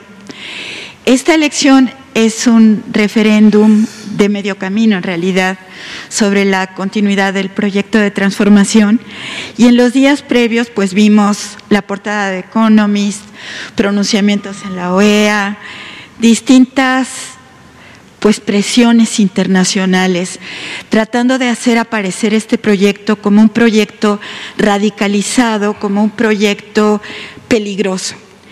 Y creo que esto tiene como fundamento el hecho de que este gobierno no se endeudó como resultado de la pandemia debe ser uno de los únicos gobiernos del mundo que pudo salir adelante con todo el programa de vacunación sin endeudarse, porque uno de los fundamentos del neoliberalismo es que los organismos financieros internacionales prestan y luego controlan la política interna de los países. Entonces es muy peligroso para ciertos organismos un gobierno que no se endeuda, ¿no? Entonces, ¿qué mensaje al mundo después de la elección? Bueno, que se tiene que mantener la independencia, la soberanía, que no debe de haber injerencia de gobiernos extranjeros, de organismos financieros internacionales, que debemos libremente decidir sobre el destino de nuestros países los organismos financieros internacionales no han actuado con eh, ética y con responsabilidad. No quiero generalizar, a lo mejor en algunos casos lo han hecho bien, pero tenemos ejemplos que demuestran lo contrario. El caso de Argentina, cuando eh, para ayudar al que este, quería reelegirse en la presidencia, le soltaron más dinero del que tenía capacidad Argentina de eh, devolver. Lo endeudaron al pueblo argentino.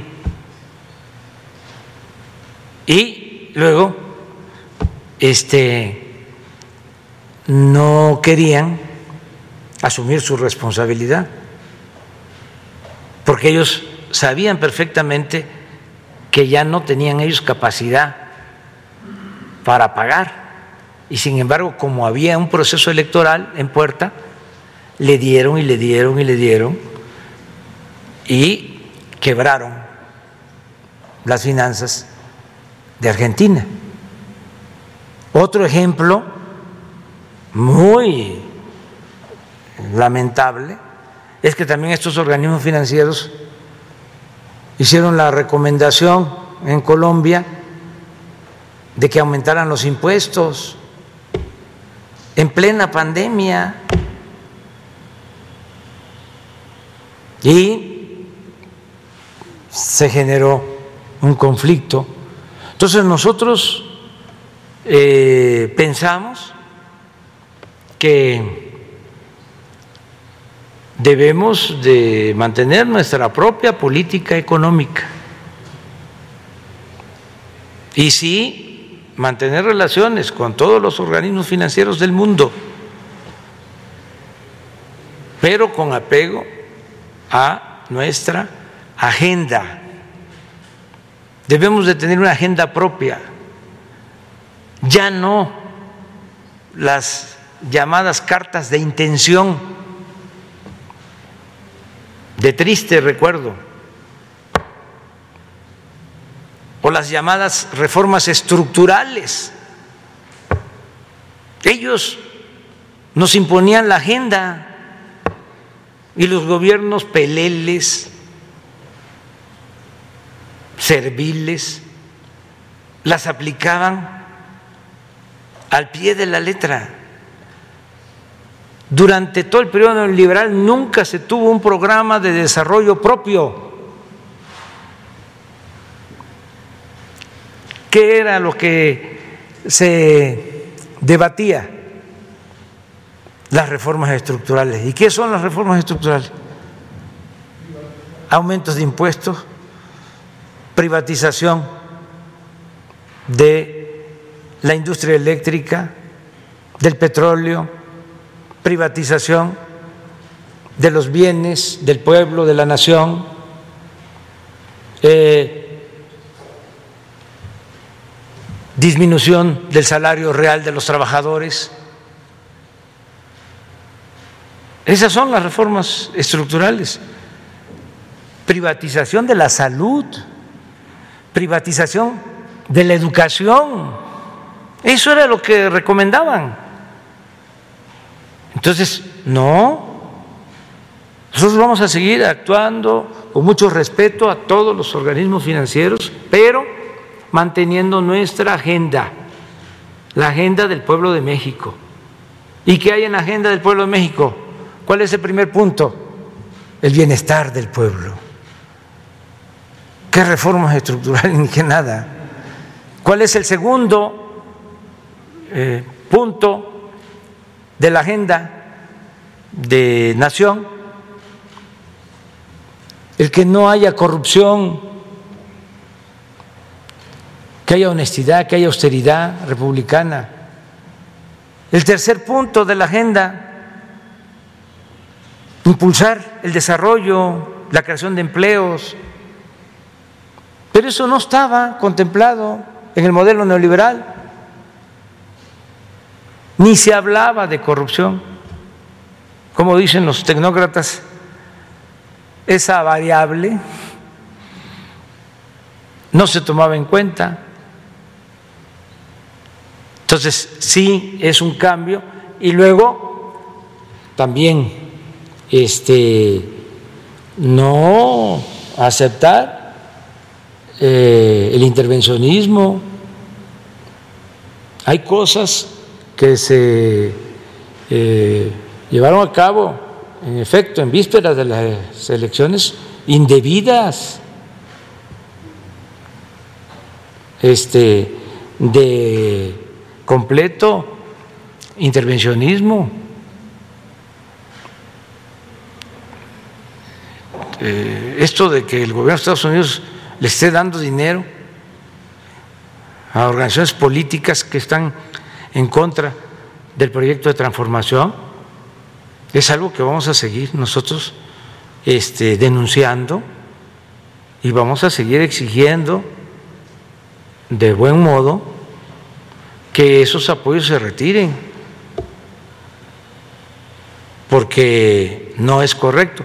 Y otro tipo de cosas que también vamos a tratar en su momento.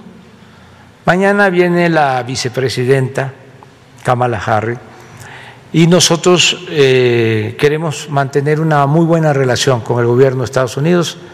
Se ha portado muy bien el presidente Biden, eh, la vicepresidenta Kamala Harris. Ella es la encargada de eh, atender el asunto migratorio, estamos trabajando bien y los respetamos mucho. Por eso no puedo ahora eh, tocar otros temas, porque tenemos esta visita, además estamos muy agradecidos con el presidente Biden, con la vicepresidenta, nos eh, van a mandar más de un millón de dosis de la vacuna Johnson y Johnson, que se va a aplicar en la frontera norte de, nuestro país y es muy buena la, relación. Y vamos avanzando también en el eh, tratamiento al fenómeno migratorio, pero eh, sí tenemos asuntos que vamos a ir eh, poco a poco tratando para que también en el terreno de política exterior se entienda de que México es un país independiente, libre y soberano, y que no aceptamos que nadie venga a ofendernos.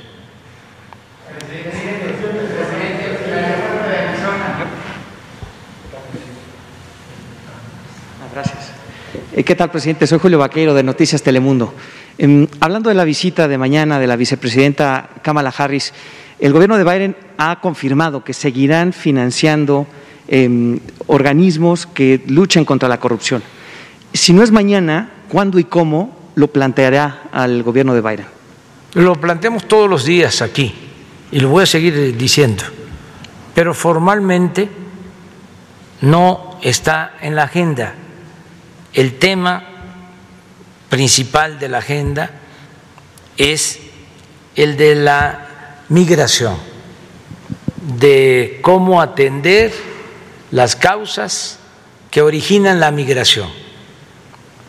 Y tenemos eh, coincidencias en que se debe de ayudar a los países centroamericanos, eh, que se debe de invertir para que haya desarrollo, haya empleos en Guatemala, en El Salvador, en Honduras, y que nosotros estamos en la mejor disposición de eh, ayudar. Eh, sabemos cómo hacerlo, porque ya lo estamos llevando a cabo en toda la franja fronteriza del sur del país. Estamos, por ejemplo, llevando a cabo el programa Sembrando Vida, que permitiría en poco tiempo eh, crear muchísimos empleos en El Salvador, en Honduras, en Guatemala. ¿Lo ve y otros programas. ¿Lo ve con buenos ojos el gobierno de Biden, este programa Sembrando? Sí. ¿Y seguirá militarizando la frontera sur, la frontera norte? No así. Este, tenemos eh, la Guardia Nacional que es la que se hace cargo para este, atender las dos fronteras, pero el plan es eh, cuidar a los migrantes, que no haya violación de sus derechos humanos y eh, procurar mm, darles opciones de trabajo en sus lugares de origen. Eso es lo fundamental. Y también cuidarlos para que en la travesía hacia el norte no corran riesgos de traficantes de personas y también de la delincuencia organizada. Entonces, es la protección de los derechos humanos. Insisto, lo más importante de todo es atender las causas. Nadie sale de su país por gusto, lo hacen por necesidad. Y en el caso de Centroamérica, además de la pobreza de siempre, eh, se han padecido en los últimos años de temblores, de inundaciones, llovió sobre mojado entonces hay que atender a la gente en sus comunidades. Y eso es lo que hemos estado planteando desde hace algún tiempo y ahora consideramos que la vicepresidenta Kamala Harris entiende esto. Por eso su interés en eh, reunirse con nosotros mañana aquí. Eh, vamos a a tener una reunión de trabajo, vamos a ser testigos de la firma de un acuerdo en esta materia de migración y desarrollo. Eh, presidente, volviendo un poco a, la elección, eh, es realmente un hecho que Morena perdió diputados en la Cámara de Diputados y usted hablaba hace un momento de las derrotas en la Ciudad de México. Eh, estas pérdidas, ¿no, ¿no las lee como un castigo por el manejo de la pandemia, el manejo de la economía, eh, la tragedia del metro? Este, empezando porque no se perdieron. Eh, digamos, perdieron diputados y algunas alcaldías en la Ciudad de México. No, no. Es que a eso me refería cuando hablaba de los eh, conductores de Televisa, de que este, para manejar propagandísticamente de que nos fue mal, eh, elaboran este discurso de que se perdió mayoría absoluta. No, es que es probable, porque todavía tenemos que esperar, de que tengamos más diputados de los que teníamos. Entiendo. Eh, es el propio Instituto Nacional Electoral el que, el que proyectaba que quedaría ah. en Morena con 203 diputados máximo y en 2018 tenía 253 su partido. Es que ahora vamos a tener como 270. O sea, como 270, 280 en total. E, es que eso es, o sea, no, no, no te estoy cuestionando, o sea, es que, como decía Goebbels, una mentira que se repite muchas veces puede convertirse en verdad. Es que ayer hasta no solo la conductora de Televisa, un analista que respeto mucho, de los pocos que hay, un periodista que lo comparo con Miguel Ángel Granados Chapa, y lo mismo, se perdió la mayoría absoluta o no ganaron la mayoría absoluta. ¿Qué es eso? La calificada. Eso, pero no, no la teníamos. No teníamos mayoría calificada. No entiendo. Tenía Morena la mayoría simple, ¿cierto? Simple. Y la volvemos a tener ahora. Con la alianza. Con la alianza.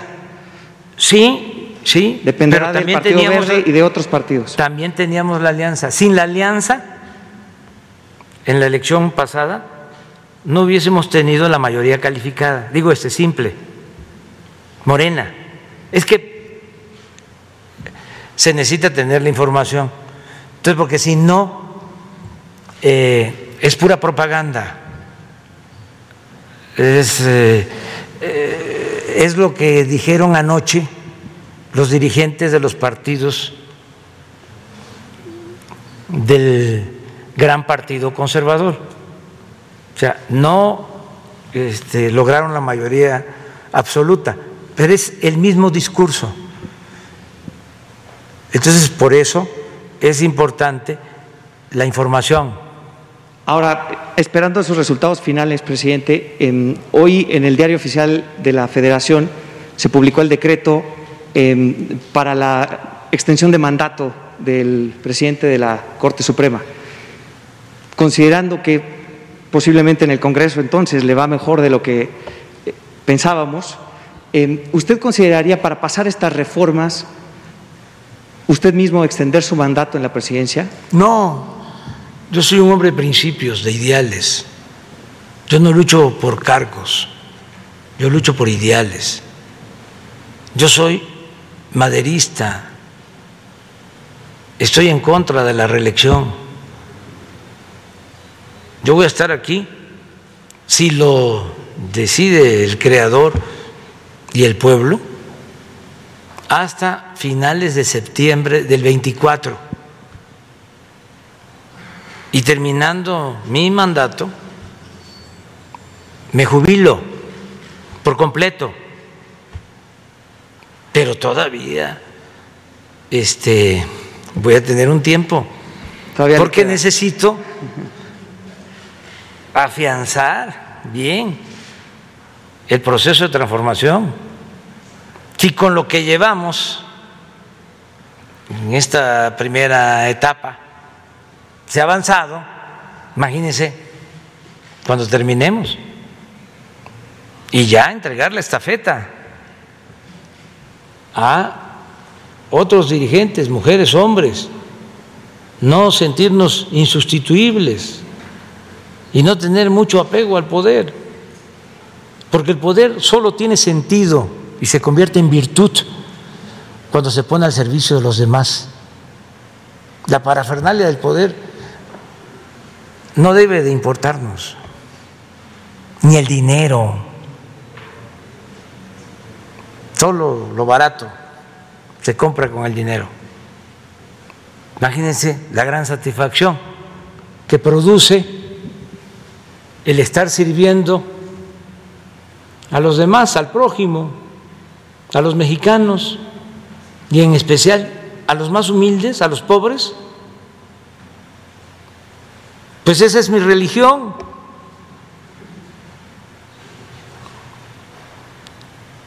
Es eh, algo muy humano, es un apostolado, nada más que pues también tiene que tener un límite.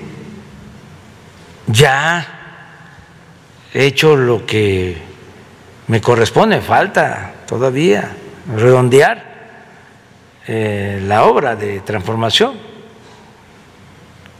consumarla.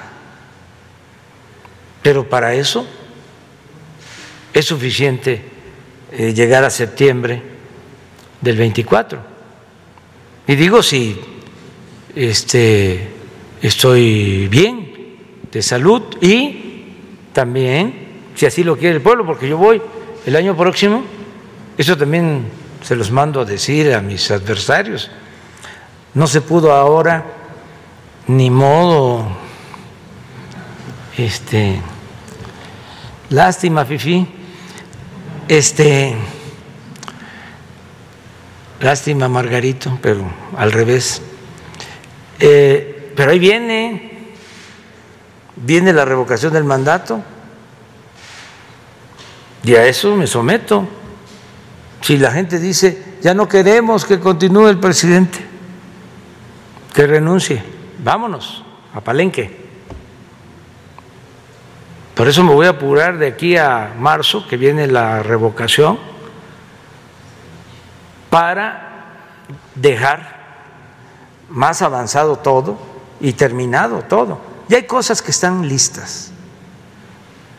Por ejemplo, eh, la reforma al artículo cuarto de la Constitución, para que las pensiones a adultos mayores, a niñas, niños con discapacidad, las becas para estudiantes pobres, la atención médica y los medicamentos sean gratuitos, ya está elevado a rango constitucional. Es un derecho.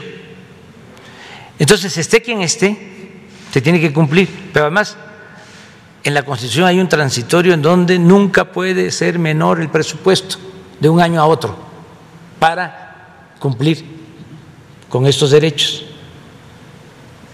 Entonces, ya Además, a partir de ahora va a empezar a aumentar la pensión a los adultos mayores porque fue mi compromiso. Estábamos esperando que pasaran las elecciones. Y cuando yo termine, en enero, incluso antes del 24, el adulto mayor va a estar recibiendo el doble de lo que recibe actualmente. Pero eso ya está en la Constitución, ya está terminado. ¿Qué me preocuparía en el caso que dijeran este, que yo me vaya? Eh, el tren Maya, que sí necesito más tiempo, porque se va a terminar a finales del 23 y eh, la consulta es en marzo, a marzo del año próximo la consulta. Sí, pero ya tendríamos el aeropuerto ¿eh? terminado, porque ese se va a inaugurar el 21 de marzo. O sea, ya muchas cosas, pero además esto, muy avanzado, el cambio de mentalidad que eso es casi irreversible. Esa es la obra más importante. Va a haber terminado con la La revolución de las conciencias. Eso es lo más importante. Y eso fue lo que ayer estuvo en cuestión. Si la gente este, iba a seguir apoyando a sus eh, explotadores, a sus opresores, si iba a seguir apoyando a la corrupción, a el clasismo, al racismo. Eso fue lo que ayer se dirimió. A veces de manera encubierta, pero es lo que está ahí. Dicen, ¿está polarizado el país? Sí, desde hace siglos. Desde hace siglos. Que unos cuantos lo tienen todo y la mayoría carece hasta de lo más indispensable. Desde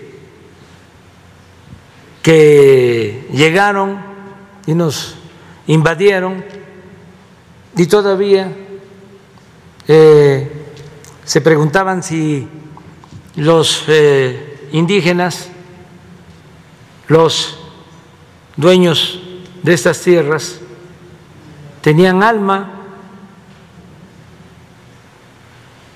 Y luego, lo mismo, cuando viene el varón de Humboldt, dice que no conocía otro país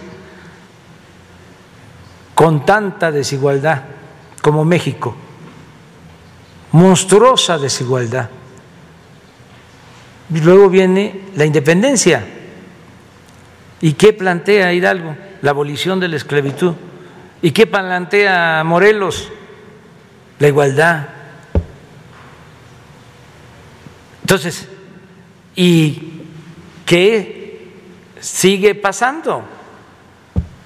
Que hay mucha desigualdad que lastima, que ofende, y que el propósito nuestro es atemperar, moderar, como decía Morelos, la indigencia y la opulencia. Entonces, eh, sí nos está dando tiempo para la transformación y vamos avanzando y también aclarando es por la vía pacífica y democrática. Los violentos y los antidemócratas son los conservadores.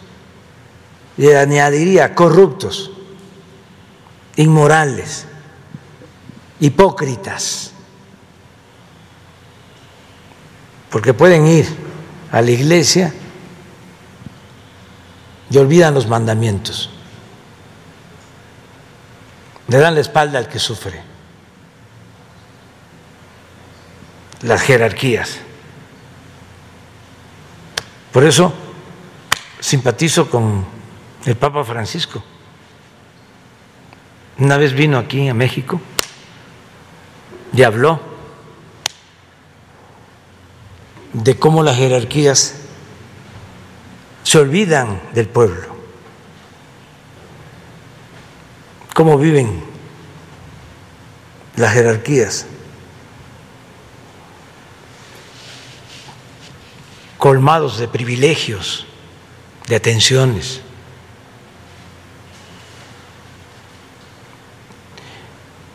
Por eso hace falta seguir adelante. Y estoy muy contento y agradecido con la gente. Si les parece, hasta ahí. Mañana, Hidalgo. Mañana. Mañana. Mañana no me van a dejar. Tú empiezas, tú empiezas. Tú empiezas. Sí, porque ya nos pasamos y este hablamos bastante. Sí. Muchas gracias.